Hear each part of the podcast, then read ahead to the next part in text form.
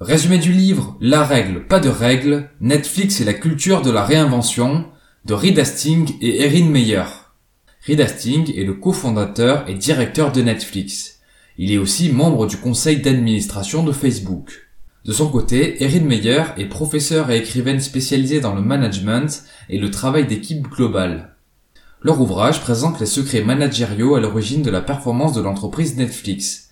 Il présente trois grands principes maximiser la densité des talents sans limite de rémunération, prôner la confiance, la franchise et la transparence, éliminer les contrôles, des horaires, des vacances, des frais, etc. Pour cette synthèse, je vais essayer d'extraire les grands principes et conseils pratiques abordés dans les différents chapitres. C'est parti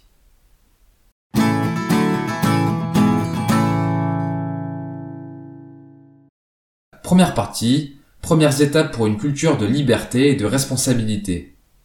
La densité de talent, la franchise et la suppression des contrôles sont les principes au centre de la culture Netflix. Rentrons un peu dans les détails. Première clé, développer la densité de talent. Le message prôné est que pour un lieu de travail idéal, il faut des collègues remarquables car la performance est contagieuse. Les auteurs ont constaté qu'en regroupant des gens talentueux dans une même équipe, les membres se motivent mutuellement et sont plus créatifs et passionnés. À l'opposé, une ou deux personnes moyennes suffisent à affaiblir la performance de tout le groupe. C'est pourquoi une entreprise doit chercher à maximiser la densité de talents. Deuxième principe clé, favoriser la franchise. Netflix invite chaque salarié à exprimer le fond de sa pensée dans une intention positive, car cela accroît la réactivité et l'efficacité de l'équipe. Reed considère que la critique doit faire partie intégrante de la manière de travailler. Un feedback constructif permet d'éviter les malentendus et réduit les besoins de hiérarchie et de règles. Les auteurs proposent plusieurs pistes pour cultiver la franchise. Solliciter fréquemment des retours, par exemple en mettant en place des temps réservés aux critiques durant les réunions. Deuxième piste, accompagner les salariés en leur apprenant à émettre et recevoir des critiques de manière pertinente. La stratégie est de forger ces retours sur quatre critères chercher à aider avant tout, être applicable, être appréciable, et pouvoir être accepté ou rejeté. De façon plus radicale, il conseille aussi de se débarrasser des collaborateurs toxiques qui ne sont pas francs et refusent de faire des critiques. Reed Hastings propose une dernière astuce. Quand on parle de quelqu'un, il convient de ne rien dire qu'on ne pourrait pas lui répéter en face. Troisième principe clé, se débarrasser des contrôles. La plupart des organisations ont à leur disposition une grande variété de processus de contrôle pour s'assurer que le comportement de leurs employés bénéficie toujours à la société. Les règlements intérieurs, les systèmes de validation des frais et des congés, la supervision par des cadres, etc. Or, lorsqu'une entreprise a bien développé sa densité de talent et a mis en place une culture de la franchise, il est possible et recommandé de proposer plus de liberté sur le lieu de travail en supprimant les contrôles. Le premier élément est de mettre en place des congés illimités. L'objectif est que les salariés n'aient plus à pointer leurs horaires et les jours hors bureau. La philosophie se résume à une phrase Donnez la liberté, vous obtiendrez la responsabilité.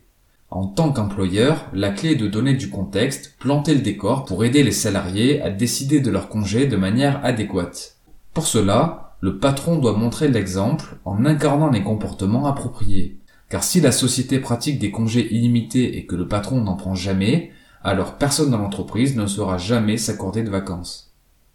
Deuxième élément à mettre en place, supprimer l'approbation des frais professionnels et de déplacement.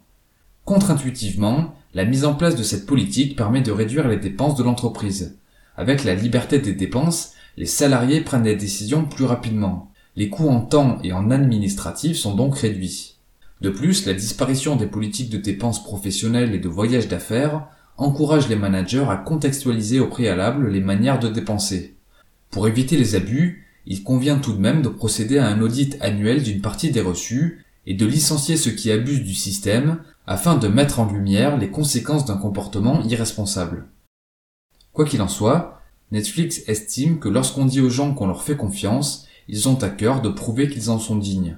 Le règlement intérieur concernant les sorties d'argent se résume ainsi agissez au mieux des intérêts de Netflix. Bien, enchaînons sur la deuxième partie, les moyens pour accentuer la culture de liberté et de responsabilité. Chez Netflix, la clé pour attirer et garder les personnes talentueuses est de payer au-dessus du marché. Reed Hastings constate que les méthodes utilisées par la plupart des sociétés pour rémunérer leurs salariés sont inadaptées pour une main-d'œuvre créative et talentueuse. Afin de développer une forte densité de talents, il préconise de payer les salariés au-dessus de leurs tarifs sur le marché. Cela implique de privilégier l'embauche d'un individu exceptionnel plutôt que dix personnes adéquates. De plus, au lieu de proposer des bonus à la performance, il vaut mieux investir l'argent dans des salaires fixes élevés. Dans la continuité de sa politique, Netflix insiste ses employés à développer leur réseau et à consacrer du temps à connaître leurs propres valeurs sur le marché. Les salariés sont ainsi invités à accepter les appels des recruteurs, voire à se rendre dans les entreprises concurrentes. Si un concurrent propose une meilleure rémunération, alors Netflix propose d'ajuster les salaires en conséquence. Autre principe en lien avec la franchise, développer une culture de la transparence. Dès lors qu'une organisation déborde de personnes responsables, motivées et talentueuses, il est plus facile de partager avec elles une grande quantité d'informations concernant l'entreprise, même les plus sensibles. Ce système permet aux employés de prendre des décisions plus informées. Chez Netflix, les livres de compte sont ouverts aux salariés, les informations financières sensibles et stratégiques sont partagées, les décisions difficiles comme les licenciements ou les réorganisations sont abordées en amont avec le personnel. Sur le court terme, le risque est de créer de l'anxiété et des désagréments, mais sur le long terme, la transparence crée de la confiance et de la loyauté. Cependant, on peut noter qu'il est primordial de savoir quoi et quand partager l'information. Que faire quand la transparence interfère avec la vie privée d'un individu? Reed propose de suivre ces principes. Si l'information porte sur un événement qui s'est produit au travail, optez pour la transparence. Exprimez-vous avec franchise sur l'incident. Si cela engage la vie personnelle d'un employé, expliquez qu'il ne vous revient pas d'en dire davantage et que les gens peuvent interroger directement la personne concernée s'ils le souhaitent. Un autre point abordé est l'importance d'encourager les employés à partager leurs erreurs. D'une part, le fait de dire la vérité crée un grand soulagement. Ensuite, on renforce la confiance que l'on aspire lorsqu'on expose sa vulnérabilité. Attention toutefois, il est préférable d'inspirer d'abord la confiance quant à ses compétences avant de présenter ses erreurs. Concernant la suppression des contrôles, il est conseillé de disperser les responsabilités des décisions critiques à tous les niveaux. Pour e chaque salarié, peu importe son niveau hiérarchique, peut avoir la responsabilité de décisions cruciales pour l'entreprise. Chaque initiative peut se solder par un échec, mais certaines seront certainement extrêmement bénéfiques pour l'entreprise. Pour aider les employés à faire des paris gagnants, Netflix appuie sur un processus en quatre étapes. Première étape, cultiver un espace pour le dialogue contradictoire. Les salariés sont invités à partager leurs idées et leurs désaccords.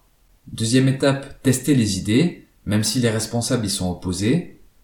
Troisième étape, oser se lancer si les tests sont concluants. Et enfin, quatrième étape, célébrer les succès, parler des échecs. En complément, l'auteur explique que la difficulté de l'approche se manifeste lorsque des dizaines de nouveaux employés rejoignent l'entreprise chaque semaine. Dans ce cas, il est plus compliqué de les faire changer d'état d'esprit pour les inciter à adopter la culture Netflix.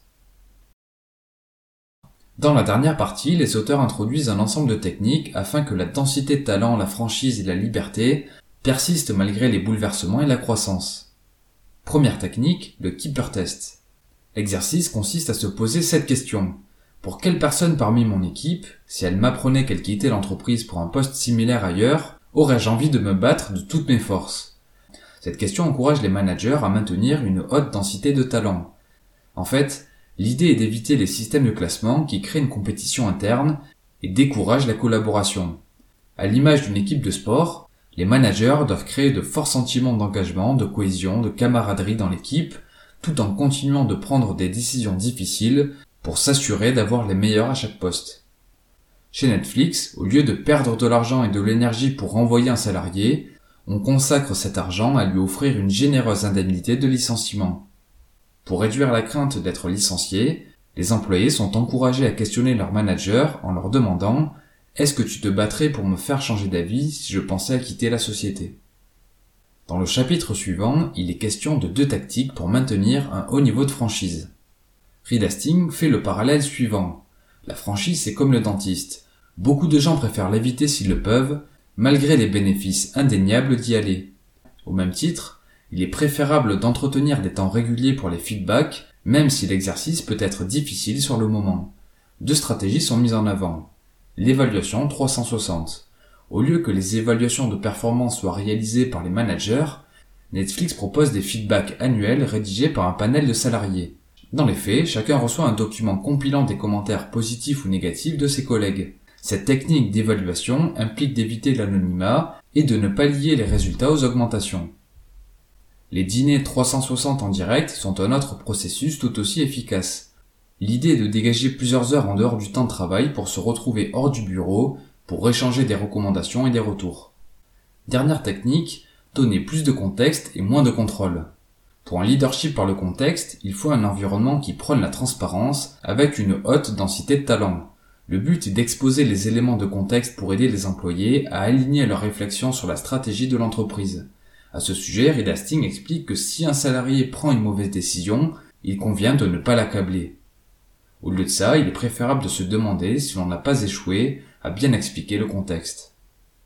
Finalement, un leadership par le contexte est une réussite quand les employés prennent d'excellentes décisions en autonomie à l'aide des informations qu'ils ont reçues. Dans le dernier chapitre, les auteurs partagent des conseils pour faire fonctionner la culture d'entreprise partout dans le monde. Du fait qu'il existe des différences culturelles dans chaque pays, il peut être judicieux de cartographier sa culture maison et d'adapter son approche dans chaque pays. Par exemple, il faut mettre l'accent sur la franchise là où la culture de liberté et de responsabilité est forte. Dans les pays moins directs, l'idéal est d'instaurer des mécanismes de feedback plus formels et ajouter à l'ordre du jour des moments encadrés plus fréquents. Dans les cultures plus directes, il faut évoquer librement les différences culturelles afin que les critiques soient bien comprises en fonction des sensibilités. Bref, la clé est de rechercher l'adaptabilité. Pour résumer et conclure, les éléments fondateurs de la culture Netflix sont la densité de talent, la franchise et la suppression des contrôles. La clé est d'offrir plus de liberté à ses salariés et de créer un environnement réactif et flexible.